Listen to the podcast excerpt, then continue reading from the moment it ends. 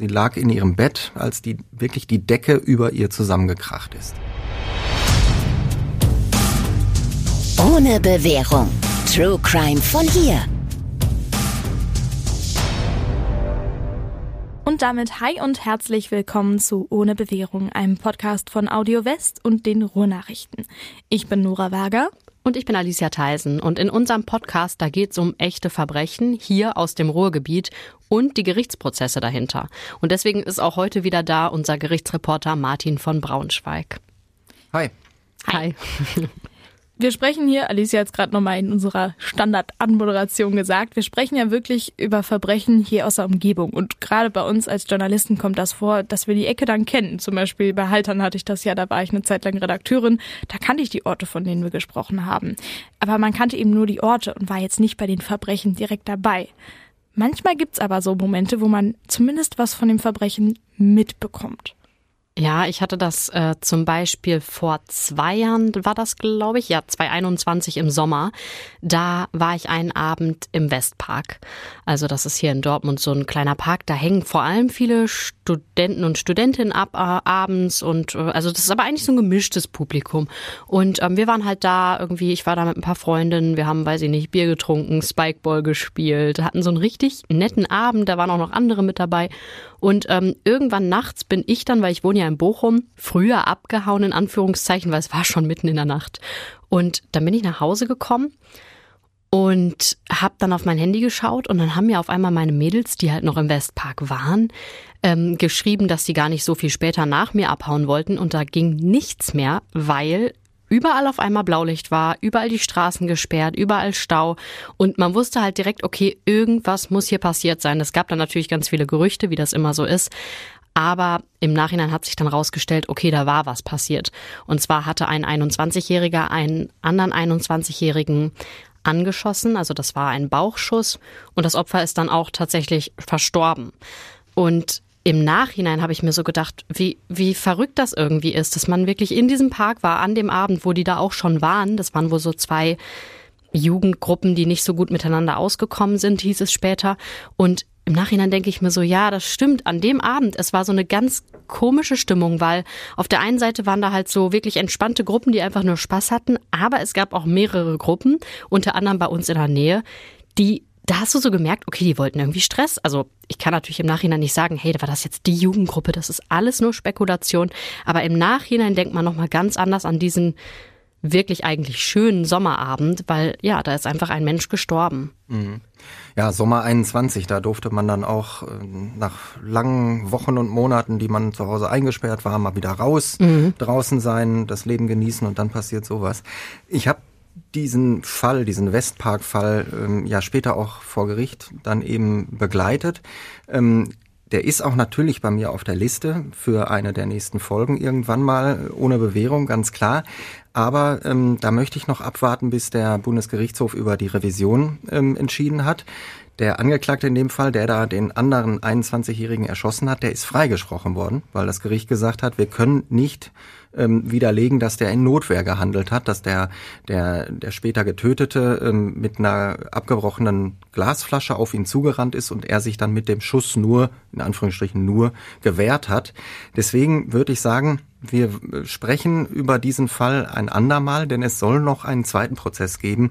Wenn der Bundesgerichtshof entschieden hat und dieser Freispruch rechtskräftig ist, dann soll es noch einen Prozess geben, weil dieser äh, Schütze ja immerhin diese Pistole in der Hand hatte und die ja nicht, die durfte er ja nicht besitzen. Und deswegen ähm, haben wir dann vielleicht doch eine Verurteilung und doch jemanden, der zu einer Strafe ohne Bewährung verurteilt worden ist. Auf jeden Fall ist dann der Fall erst abgeschlossen. Und deswegen würde ich vorschlagen, wir behalten uns den im Hinterkopf. Und Vertagt. Genau, wir vertagen uns äh, an dieser Stelle und sprechen stattdessen über einen anderen Fall. Und bei dem war ich jetzt auch nicht Augenzeuge, aber immerhin Ohrenzeuge. Das Geräusch, was Martin da gehört hat, das war eine Explosion. Am 31. März 2017 explodiert im Dortmunder Stadtteil Hörde ein Wohnhaus. Es ist morgens, aber zumindest schon 9 Uhr, da zerreißt plötzlich ein lauter Knall die Stille. Eine dichte Rauchwolke steigt auf, Trümmer fliegen durch die Gegend einige hundert Meter weit. Das gesamte obere Stockwerk eines Hauses, ja, ist komplett weg, zerstört. Ja, und wie gesagt, ich habe diesen Knall damals tatsächlich selbst gehört. Also ich war jetzt so weit weg, dass ich nicht sofort an was Schlimmes gedacht habe. Also mir war nicht sofort klar, da muss was richtig Dramatisches passiert sein, aber es war total auffällig. Es ist still und plötzlich gibt's einen Monsterkrach. Ähm, wenn ich aber ehrlich bin, ich habe das relativ schnell wieder abgehakt, habe wahrscheinlich überhaupt keine Gedanken darüber gemacht, was da passiert sein könnte. Und dann trudelten dann aber am Vormittag immer mehr Meldungen über diese Explosion auf meinem Smartphone ein und dann fängst du natürlich an nachzudenken und dann weißt du sofort, jo, das muss das gewesen sein, das muss dieser Knall gewesen sein. Ja, und Anwohner, die näher an diesem Haus dran gewohnt haben, die haben sofort gewusst, hey, das, das war jetzt nichts Kleines, das muss schon was wirklich Schlimmes gewesen sein. Die können natürlich auch nicht sofort einordnen, was das jetzt gewesen ist. So, oh klar, das war jetzt eine Explosion von einem Haus. Eine Frau, die hat äh, später zu Journalisten gesagt, ja, ich habe erst geglaubt, dass gerade ein Flugzeug abgestürzt ist. Ja, und bei anderen, ja, da ist die Sache ziemlich schnell klar. Die brauchen nämlich gar nicht erst mutmaßen, hey, was war das für ein Knall, sondern die gucken aus dem Fenster oder vom Balkon und sehen direkt ein wirklich total zerstörtes Haus und ja, sind natürlich erstmal fassungslos. Die Feuerwehr ist damals schnell vor Ort, auch die Polizei kommt ziemlich schnell hinzu, das ist ja klar, da muss geklärt werden, was ist da passiert. Aber es traut sich erstmal keiner, die Ruinen zu betreten. Zu groß ist die Gefahr, dass vielleicht noch Trümmer weiter in sich zusammenbrechen und Feuerwehrleute unter sich begraben. Und es war ja auch nicht klar, was das für eine Explosion war. Hätte ja durchaus sein können, da kommt vielleicht noch eine Explosion. Man musste jetzt natürlich erstmal herausfinden, sind da noch Menschen im Haus? Ja, und schon nach ein paar Minuten ist eigentlich klar, hey, hier haben ganz, ganz viele Menschen richtig Glück gehabt. Ein paar sind schon vor neun Uhr aus dem Haus, vielleicht zur Arbeit. Eine Frau, wirklich, das ist eigentlich fast unfassbar. Also sie ist gerade dabei, den Müll in den Hof zu tragen. Und sie hätte die Explosion ziemlich sicher nicht überlebt. Aber weil sie eben in dem Moment den Müll rausgebracht hat, hat sie es überlebt. Und ein Mann wird noch vor dem Eintreffen der Polizei an die Rettungssanitäter übergeben. Über den sagt ein Augenzeuge, der, der sah aus wie ein Monster, halbnackt und schwarz verbrannt. Bei diesem Mann handelt es sich um Stefan T., damals 48 Jahre alt. Der hatte eine ähm, Wohnung im Obergeschoss dieses Hauses an der Teutonenstraße in Hörde. Er hatte alleine gewohnt und äh, Stefan T. ist in der ganzen Straße, in der ganzen Siedlung, ja fast in ganz Hörde, echt bekannt. Denn seit er in das Haus dort eingezogen ist, gab es dort regelmäßig Einsätze der Polizei. Dabei ging es um Ruhestörung, um Bedrohung, Beleidigung, die ganze Palette. Und die Nachbarn sind sich einig, mit dem stimmt was nicht. Einer hat später gesagt, uns war immer klar, der hat nicht alle Tassen im Schrank. Und das, was nicht mit ihm stimmt, das merkt man dann auch an diesem Tag der Explosion. Eine Frau will ihn dabei beobachtet haben, wie er direkt nach diesem schrecklichen Knall, ja, durch die Trümmer des Hausflurs gelaufen ist und dabei so durch die Gegend getänzelt ist. Andere haben dann berichtet, wie er noch auf der Liege wirklich der Rettungssanitäter lag und dann hat er sich nochmal aufgerichtet, die Arme in die Luft geschreckt und geschrien, ich hab's euch doch gesagt, das habt ihr jetzt davon. Ja, für Polizei und Feuerwehr besteht also schnell der Verdacht, dass die Explosion absichtlich herbeigeführt worden sein könnte zumindest. Und als allererstes denkt man da natürlich an Gas. Klar, die Wohnungen verfügen über Gasheizungen und teilweise auch über Gasherde in der Küche. Also ja, das sind gleich zwei potenzielle Orte, an denen man mit einer Flamme eine Detonation auslösen könnte. Ja, und am liebsten hätte man natürlich Stefan T. sofort gefragt, hast du was damit zu tun und was hast du gemacht? Aber der Mann ist erstmal nicht vernehmungsfähig. Ähm, der wird in eine Spezialklinik eingeliefert und in diesem Moment, als er dort eingeliefert wird, schwebt er in akuter Lebensgefahr. Die Ärzte schätzen, dass 65 Prozent seiner Haut verbrannt sind. Und das ist wiederum dann ein, ein sicheres Anzeichen dafür, dass er sich also auch in unmittelbarer Nähe des Explosionsortes befunden haben muss. Während Stefan T. in der Spezialklinik behandelt wird, gibt's am Tatort dann mittlerweile eine schlimme Vermutung. Bei fast allen Bewohnerinnen und Bewohnern kann man Entwarnung geben. Nur zu einer Frau weiß man immer noch nichts. Und diese eine Frau, das ist Karin E., eine Krankenschwester, damals 36 Jahre alt. Auch sie wohnt allein in ihrer Wohnung in diesem Haus. Und zwar ist die Wohnung äh, direkt unter der Wohnung von Stefan T. Und diese Krankenschwester, die hatte in der Nacht zuvor Nachtschicht gehabt. Und ihre Freunde und Angehörigen, die versuchen natürlich fieberhaft Kontakt mit Karin E. aufzunehmen. Sie rufen sie auf dem Handy an und der Ruf geht auch raus, aber es nimmt niemand ab. Und dann schreiben sie ihr WhatsApp-Nachrichten. Wo bist du? Geht's dir gut? Bitte melde dich, sag doch irgendwas. Und dann sehen sie sogar, dass diese Nachrichten zugestellt werden und dass sie auch gelesen werden. Dann werden ja diese beiden Häkchen blau bei WhatsApp. Und sie wissen, das ist gelesen worden, aber sie kriegen trotzdem keine Antwort. Karin E. schreibt ihnen nicht zurück.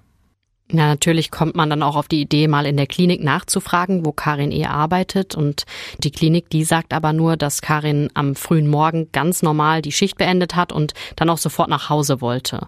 In der Regel hat sie sich dann auch sofort ins Bett gelegt, um ja klar zu schlafen. Und deshalb hat vor allem ihr Freund den schlimmen Verdacht, kann das vielleicht sein, dass Karin eh auf dem Bett liegt und begraben ist von den Trümmern, dass sie die Nachrichten auf dem Handy quasi lesen kann, aber nicht antworten kann.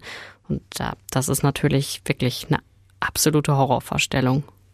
Die Feuerwehr vor Ort kann aber erstmal nichts machen. Die Ruinen zu betreten ist viel zu gefährlich. Natürlich kann man für das Haus und die umliegenden Häuser die Gaszufuhr abdrehen, aber die Trümmer sind so instabil, dass sich jeder sofort in Lebensgefahr begeben würde. Und das ist vielleicht schwierig zu verstehen, weil man denkt sich so, okay, wir sind uns fast sicher, da liegt noch eine Frau drin und die lebt sogar vielleicht noch, weil sie liest diese Nachrichten. Aber das ist so ein Grundsatz beim allen Rettungskräften. Ich war lange im DLRG, also Wasserrettung, und da war immer die oberste Regel, du musst immer erst für deine eigene Sicherheit sorgen, sonst rettest du niemanden. Also als Retter muss man immer erst gucken, sind ich, mein Team, sind wir sicher, so dass wir da reingehen können, ohne uns wirklich in große Gefahr zu begeben. Klar, Feuerwehrleute, das ist ein gefährlicher Beruf, aber man muss immer aufpassen, wir müssen als erstes sicher sein. Und deswegen, ich kann total verstehen, wenn jetzt Leute zuhören und sagen, ja, aber wieso haben sie es nicht versucht? Die werden alles versucht haben, um möglichst schnell da reinzukommen. Aber man muss immer erst gucken, die Feuerwehr in dem Fall muss sicher sein. Die Vorstellung ist trotzdem ganz, ganz schlimm, dass man da vielleicht als, also wenn ich mir vorstelle, der Freund von ihr, der steht vor dem Haus, sieht das Haus und weiß, ey, da ist vielleicht meine Freundin drin und es kann, es macht keiner was. Ne? Also es ist, ich verstehe das total, aber es ist trotzdem ganz, ganz schlimm. Und es geht dann wirklich erst, also in den ersten Stunden geht's wirklich nur darum, quasi die Lage vor Ort zu stabilisieren. Ja, stabilisieren in dem Fall tatsächlich wörtlich zu nehmen, denn dieses zerstörte Haus an der Teutonenstraße, das grenzt ja direkt äh, rechts und links an andere Häuser. Das ist ein ganzer Straßenzug, der eben durchgehend bebaut ist. Und äh, diese Nachbarhäuser, die müssen jetzt natürlich ähm, stabilisiert werden, weil denen fehlt äh, jeweils eine Wand, wo eben vorher dieses andere Haus in der, in der Mitte gestanden hat. Und dieses Haus ist ja jetzt zumindest, was den ganzen oberen Bereich angeht, nicht mehr da. Die Häuser gehören alle dem Wohnungsunternehmen Vonovia aus Bochum. Und auch da reagieren sie ziemlich schnell. Schon am Mittag schaltet Vonovia eine Hotline, bei der sich die betroffenen Mieterinnen und Mieter melden können. Und es ist da schon klar, dass auf jeden Fall dieses eine Haus ja dauerhaft unbewohnbar bleiben wird. Und was mit den beiden Nachbarhäusern wird, das ist zu dem Zeitpunkt tatsächlich noch völlig unklar. Während die Rettungsarbeiten weiter auf Hochtouren laufen, werden für die Mieter Ersatzwohnungen gesucht. Also Räume, die irgendwie leer stehen, werden schnell bezogen. Es wird nach Möbeln, nach Kleidung, ja eigentlich nach allem geguckt. Weil die Menschen können ja noch nicht mal mehr kurz in die Wohnung zurück, um irgendwie ja die Schmuckstücke der Oma, den Lieblingsstuhl, den Lieblingssessel zu holen. Die dürfen da einfach nicht mehr rein. Also die Lage ist wirklich dramatisch. Ja, aber die oberste Priorität war natürlich die Suche nach der Vermissten und die geht leider nicht gut aus. Leider nein. Am Tag nach der Explosion, am nächsten äh, Vormittag, sind die Trümmer dann so weit gesichert, dass die Rettungskräfte in das Haus reingehen können. Äh, natürlich über so einen äh, Hubkran werden die da, da hochgehoben und dann können die sich da vorsichtig reintasten. Ähm, und man weiß ja, wo man suchen muss ähm, und da, wo die Wohnung von Karin E. war. Und man konnte dann auch ziemlich schnell ihr Handy orten und stellt dann eben leider fest, die Frau ist tot. Sie lag in ihrem Bett, als die wirklich die Decke über ihr zusammengekracht ist. Für ihren Freund und die Angehörigen ist sowas natürlich ein Riesenschock. Und das hat Alicia gerade schon gesagt. In dem Fall muss man wirklich davon ausgehen, dass sie eben nicht sofort tot war. Karin E. lag in ihrem Bett unter diesem Schutthaufen und konnte ja ziemlich sicher noch diese Nachrichten an sie lesen und hätte wahrscheinlich gerne irgendwie reagiert, aber sie konnte ziemlich sicher nicht mehr. Mhm. Ja, das hat äh, Rechtsmediziner Ralf Zweihoff dann auch einige Monate später, als es dann vom Dortmunder Schwurgericht den Prozess gegeben hat, ähm, hat er ähm, das bestätigt. Er hat gesagt, ähm, wir haben eine Obduktion ähm, durchgeführt und dabei hat sich herausgestellt, dass Karin E. durch diese Trümmerteile, die alle auf sie herabgeregnet sind, überhaupt keine schweren Verletzungen erlitten hat. Der Kopf war in Ordnung, auch am Körper gab es keinen einzigen Knochenbruch und auch keine schweren Quetschungen. Also wirklich ein Riesenglück eigentlich. Aber ein schwerer Brocken, der ist auf ihrer Brust gelandet und unter dem konnte sie sich einfach nicht mehr befreien. Der lag die ganze Zeit auf äh, ihr, der hat ihr sozusagen die Luft abgeschnürt und sie ist schließlich erstickt und Rechtsmediziner Zweihoff hat wörtlich gesagt, man muss in diesem Fall von einem qualvollen Tod über einen längeren Zeitraum ausgehen, wahrscheinlich nicht nur Minuten. Also wirklich ganz, ganz horrormäßig schlimm. Das ist wirklich übel, so lebendig begraben irgendwie. Und wir haben es gerade schon gesagt, Stefan T., der hat seine Verletzungen überlebt. Er ist nach der Tat monatelang in einer Spezialklinik für Verbrennungsopfer behandelt worden und schließlich hat die Staatsanwaltschaft ihn wegen Mordes angeklagt. Die anderen Vorwürfe, versuchter Mord an den übrigen Bewohnern, Herbeiführen einer Sprengstoffexplosion und, und so weiter, die wollen wir jetzt nicht alle nochmal einzeln aufführen. Und es gab dann nicht wenige Menschen in Hörde, die gesagt haben, das hätte man verhindern können. In ihren Augen war das eine Katastrophe mit Ansage. Also, wir haben das ja schon gesagt, Stefan T. hat in der Nachbarschaft immer wieder für richtig viel Ärger gesorgt. Ja, ein Nachbar hat später vor Gericht gesagt, als der eingezogen ist, war es mit der Ruhe vorbei in dieser Straße. Es gab immer laute Musik, der hat äh, nachts äh, wie ein Wilder gegen seine Wände geklopft und das war alles noch das harmloseste. Äh, Stefan T. soll die anderen Menschen beschimpft haben, er soll sie bedroht haben, er soll sie beleidigt haben und die haben dann immer wieder die Polizei geholt und gesagt, bitte macht was, wir haben Angst vor diesen Menschen. Aber einmal soll ein Polizist nur geantwortet haben, guter Mann, gute Frau, der ist vielleicht nervig, aber der tut doch nichts. Heute wissen wir, dass er damit falsch gelegen hat. Damals wird er das sicherlich äh, aus gutem Gewissen so gesagt haben. Ja, und weil die Mieterinnen und Mieter aber voll verzweifelt sind allmählich und merken, ey, bei der Polizei, da kommen wir hier gerade nicht weiter, wenden die sich dann an das äh, Wohnungsunternehmen, äh, an Vonovia. Es hieß damals, dass sich mehrere Nachbarn quasi zusammengeschlossen haben und einen gemeinsamen Brief an den Vermieter geschrieben haben. Darin haben sie nochmal wirklich alle Vorfälle geschildert und am Ende geschrieben, entweder der geht oder wir ziehen alle aus. Das Problem ist aber, sehr wahrscheinlich hat dieser Brief dann die Situation ja richtig eskalieren lassen.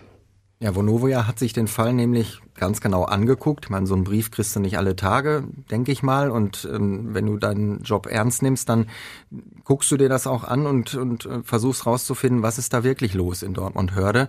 Und äh, bei Vonovia hat man gesagt, so kann es dort in der Teutonenstraße wirklich nicht weitergehen. Wir müssen unsere Mieterinnen und Mieter vor diesem Menschen schützen. Und so hat Stefan T. dann die Kündigung bekommen. Man hat ihm eine Frist gesetzt und die Frist, die endete am 31. März 2017. Da sollte er ausziehen. Und für alle, die das Datum jetzt noch im Kopf haben, das ist der Tag der Explosion. Ja, das Motiv für diese Tat war also ziemlich eindeutig. Weniger klar war aber, wie genau Stefan T. diese Explosion überhaupt herbeigeführt hat. Weil seine Wohnung war ja völlig zerstört. Da war es jetzt nicht ganz so leicht, Hinweise zu finden. Aber es gibt ja für so ziemlich alles schlaue Sachverständige, in diesem Fall eben Experten für Explosionen. Ja, und als die dann in, in die Wohnung oder das, was von der Wohnung über war, dann ähm, reingehen durften, haben die rausgefunden, dass wohl die Küche der zentrale Tatort gewesen ist. Denn sie haben am Gasherd etwas entdeckt, was ihnen sehr merkwürdig vorgekommen ist. Da war nämlich ein Zuleitungsrohr, ein Gaszuleitungsrohr verbogen.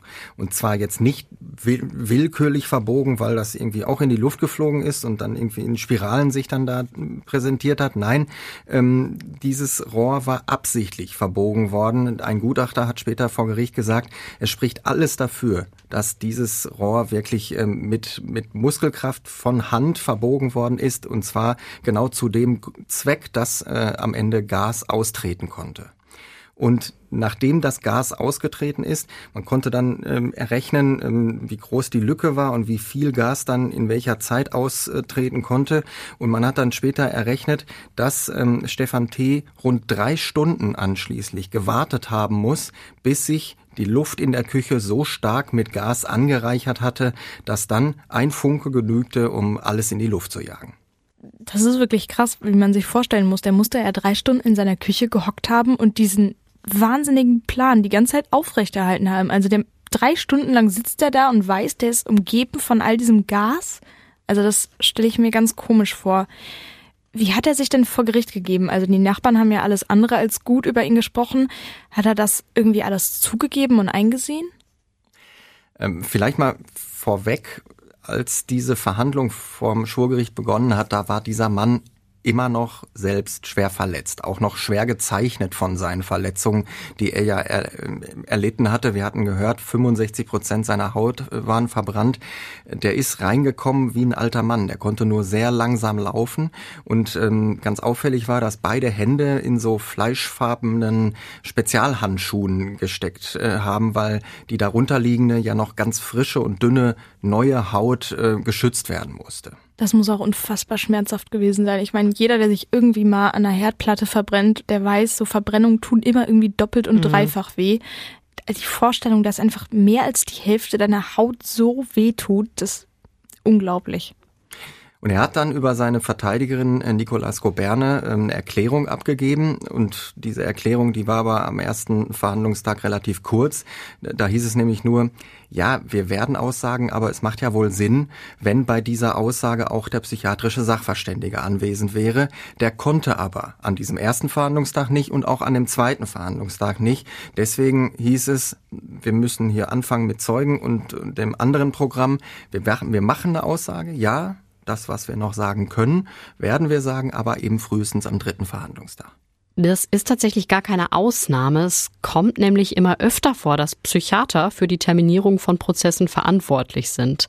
Weil an jedem Gericht gibt es so zwei, drei, vielleicht sind es auch vier Sachverständige, die immer wieder beauftragt werden. Und die müssen ja nicht nur ran, wenn der Verdacht besteht, dass ein Angeklagter psychisch krank sein könnte, sondern auch wirklich bei allen Taten, bei denen Alkohol oder Drogen eine Rolle spielen. Weil da müssen die Psychiater eine Einschätzung abgeben, ob der Täter voll schuldfähig, vermindert schuldfähig oder sogar schuldunfähig war. Das heißt jetzt also, es gibt immer mehr Prozesse für immer weniger fachlich geeignete Psychiater. Und deswegen müssen die Richter dann eben öfter mal sich nach deren Terminkalendern richten. Ja, und alle, die schon so ein bisschen True Crime Erfahrung haben, die wissen schon, die wichtigste Frage in diesem Prozess ist Stefan T. überhaupt schuldfähig? Können wir dem also ganz normal wegen Mordes mit lebenslanger Haft bestrafen? Und wenn nicht, ist er so gefährlich für die Allgemeinheit, dass er für unbestimmte Zeit in eine geschlossene Klinik muss. Und bevor der Prozess überhaupt losgegangen ist, gab es auch noch eine Besonderheit am ersten Verhandlungstag, nämlich eine Mahnwache vor dem Eingang des Landgerichts an der Kaiserstraße in Dortmund. Ja, das hatte ich in dieser Art und Weise so auch noch nie äh, erlebt vorher. Da hatten sich vielleicht sechs, sieben Menschen vor der Tür des äh, Landgerichts versammelt. Alle hatten Kerzen in der Hand und auf den Kerzen stand der Name von Karin E. Ausgedacht hatte sich diese Aktion übrigens der Lebensgefährte dieser verstorbenen Krankenschwester. Der hat sich damals sehr lange mit uns unterhalten. Er hat gesagt, sie war so ein guter Mensch, wir wollen einfach nicht, dass sie in Vergessenheit gerät. Und es darf nicht sein, dass es in diesem Prozess wieder nur um die Person des Täters geht.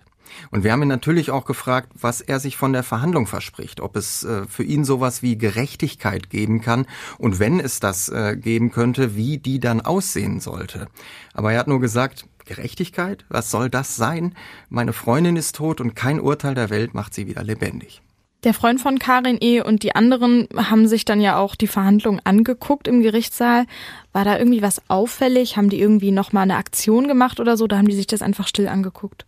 Nein, eigentlich war da wirklich nichts Auffälliges und schon gar keine äh, Aktion. Es wurde nicht laut, es wurde nicht geschimpft oder so. Die haben sich wirklich alle wirklich vorbildlich verhalten. Und ich ähm, meine, dass die jetzt nicht auch noch hingehen und sagen, lieber Stefan T., wir verzeihen dir, weil wir einsehen, dass du wahrscheinlich psychisch krank und schuldunfähig bist. Na, das sollte auch klar sein. Ja, das stimmt. Ja, im Verlaufe des Prozesses ist nämlich dann klar geworden, dass Stefan T. tatsächlich schon seit vielen Jahren ganz schwer psychisch krank ist. Noch kurz vor der Tat wurde er in einem Krankenhaus behandelt und dann musste man ihn aber auf eigenen Wunsch wieder entlassen, weil kein Arzt erkannt hat, welche Gefahr von dem Mann ausgeht. Das Ganze ist ja vor allem dadurch eskaliert, weil die Mieter diesen Brief geschrieben haben. Das soll aber auf gar keinen Fall heißen, dass die Mieter irgendwie schuld an dieser Explosion wären oder so. Das waren einfach verzweifelte Leute, die gestört wurden und die gesagt haben, so geht das nicht weiter. Und das ist natürlich völlig legitim. Und Bei Stefan T. ist ja jetzt auch klar geworden, durch die ganzen Gutachten, der ist psychisch sehr, sehr auffällig. Und wir wissen nicht, ob vielleicht nicht auch irgendein anderes Ereignis das Ganze hätte auslösen können oder ihn an irgendeiner anderen Stelle völlig hätte überreizen können. Das heißt, im Endeffekt können wir nicht wirklich mutmaßen, was gewesen wäre, wenn dieser Brief nicht gewesen wäre oder so. Das ist alles im Dunkeln. Ja, du hast es eben schon gesagt, es gibt äh, und gab eine Menge Gutachten, psychiatrische Gutachten über diesen Patienten Stefan T. Ähm, ja, nicht nur das äh, von dem Psychiater Bernd Roggenwallner, der vom Gericht in diesem Fall, in diesem Prozess beauftragt worden war, sondern äh, dieser Mensch, der hatte sich in den letzten 20 Jahren immer wieder und überall behandeln lassen. Und ähm, äh, Bernd Roggenwallner, der Psychiater vom Gericht, der hat dann eben versucht, mit all diesen Ärzten Kontakt aufzunehmen, um wirklich so eine Krankengeschichte schreiben zu können, um wirklich diesen Verlauf glasklar dokumentieren zu können. Und um auf das zurückzukommen, ähm, was wir eben gesagt haben, dass dieser Stefan T. ja eine, eine Einlassung, also eine, eine Aussage angekündigt hatte und die eben nur abgeben wollte, wenn der Psychiater äh, anwesend ist. Damit konnte er nun wirklich überhaupt nichts anfangen, der Bernd Roggenwallner. In dieser Aussage hieß es nämlich nur, es ist alles weg. Ich kann mich an nichts erinnern, nicht an diesen Tag, nicht an den Tag davor, eigentlich auch nicht an die Wochen davor. Das ist ein, ein, schwarzes Loch für mich. Ich weiß wirklich nicht mehr, was gewesen ist. Da sagt der Psychiater aber, das ist in diesem Fall tatsächlich logisch und sehr wahrscheinlich, dass das so ist, weil dieser Mensch, der stand in der Nähe einer äh, verheerenden Gasexplosion. Da ist es wirklich möglich und sogar wahrscheinlich, dass da das Gedächtnis ausgelöscht worden ist. Und seine Aussage, diese Erinnerungslücke und eben die Beschreibung, die die anderen 20 Ärzte abgegeben haben, die ihn in den letzten Jahren behandelt äh, haben, die haben dann tatsächlich eben dieses komplette Bild ergeben, diese Krankengeschichte geschrieben. Und die stand unter der Überschrift, hier sitzt ein wirklich schwer kranker Mann aber eben auch einer, der jederzeit wieder hochgefährlich werden kann. Und deshalb hat Bernd Roggenwallner dem Gericht empfohlen, Stefan T. für schuldunfähig zu erklären, weil er in dem Moment, als er die, dieses Gasgemisch angezündet hat, nicht mehr Herr seiner Sinne war. Ähm, sie sollten ihn aber gleichzeitig auch für unbestimmte Zeit in eine geschlossene Klinik einweisen. Ja, und das haben die Richter dann auch gemacht. Es hat hier also keine, ich sage jetzt mal, klassische Strafe gegeben. Stefan T. wird auch nie in ein echtes Gefängnis müssen. Aber er ist eben gefährlich und äh, er muss mit Medikamenten behandelt werden.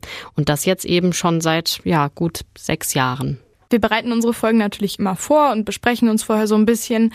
Und bei der Vorbereitung dieser Folge, da haben wir uns so ein bisschen gefragt, hätte man das irgendwie verhindern können? Weil das kam ja jetzt nicht aus dem Nichts. Der Mann war in Behandlung, es gab Ärzte, es gab die Nachbarn, die sich alle beschwert haben.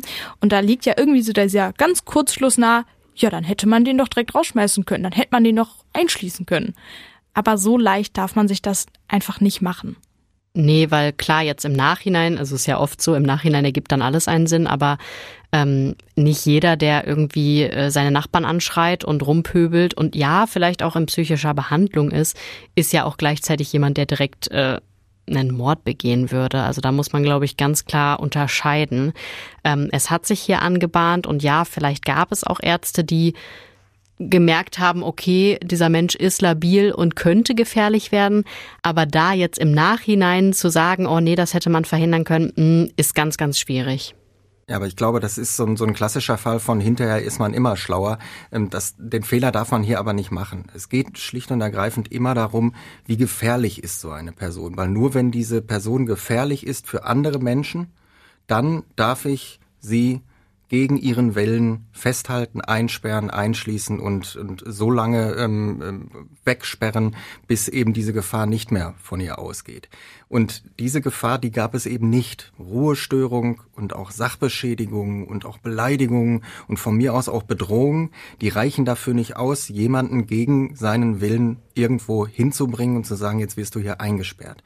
Und dieser Stefan T., der war eben ja bei Ärzten, der war in Behandlung, der war auch in Krankenhäusern, der war ja zwischenzeitlich immer wieder in Kliniken, weil er auch selber gemerkt hat, dass es ihm nicht gut geht. Aber wenn er dann da raus wollte, hatten die Ärzte keinerlei Handhabe zu sagen, nein, du musst hier bleiben.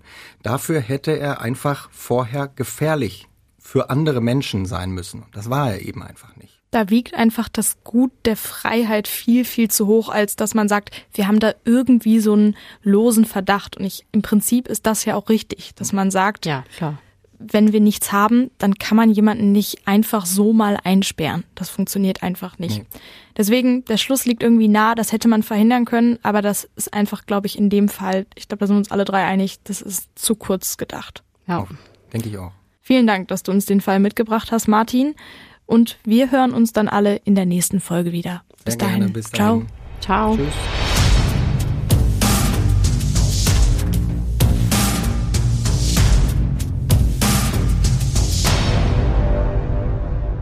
Und wenn ihr unseren Podcast mögt, dann äh, schlagt den doch auch gerne mal irgendwie Freunden und Bekannten vor, von denen ihr vielleicht auch wisst, ey, die hören auch voll gerne True Crime und kennen unseren Podcast vielleicht noch nicht. Und ansonsten freuen wir uns natürlich auch immer über positive Bewertungen und äh, über Sterne. Und wenn ihr uns einfach mal direkt anschreiben wollt, dann könnt ihr das gerne machen, bei Instagram zum Beispiel. Wenn ihr einfach mal loswerden wollt, ey, ich finde euren Podcast super, das motiviert echt vor so langen Aufnahmetagen, also haltet euch nicht zurück. Auf Instagram geben wir auch immer so ein bisschen Einblicke hinter die Kulissen der Aufnahmen. Und wir freuen uns auch da natürlich über Feedback. Also auch wenn ihr mal sagt, ey, das fand ich jetzt nicht so gut oder das hat mir nicht so gefallen, könnt ihr uns das natürlich immer gerne schreiben. Wir sind wirklich offen für Kritik.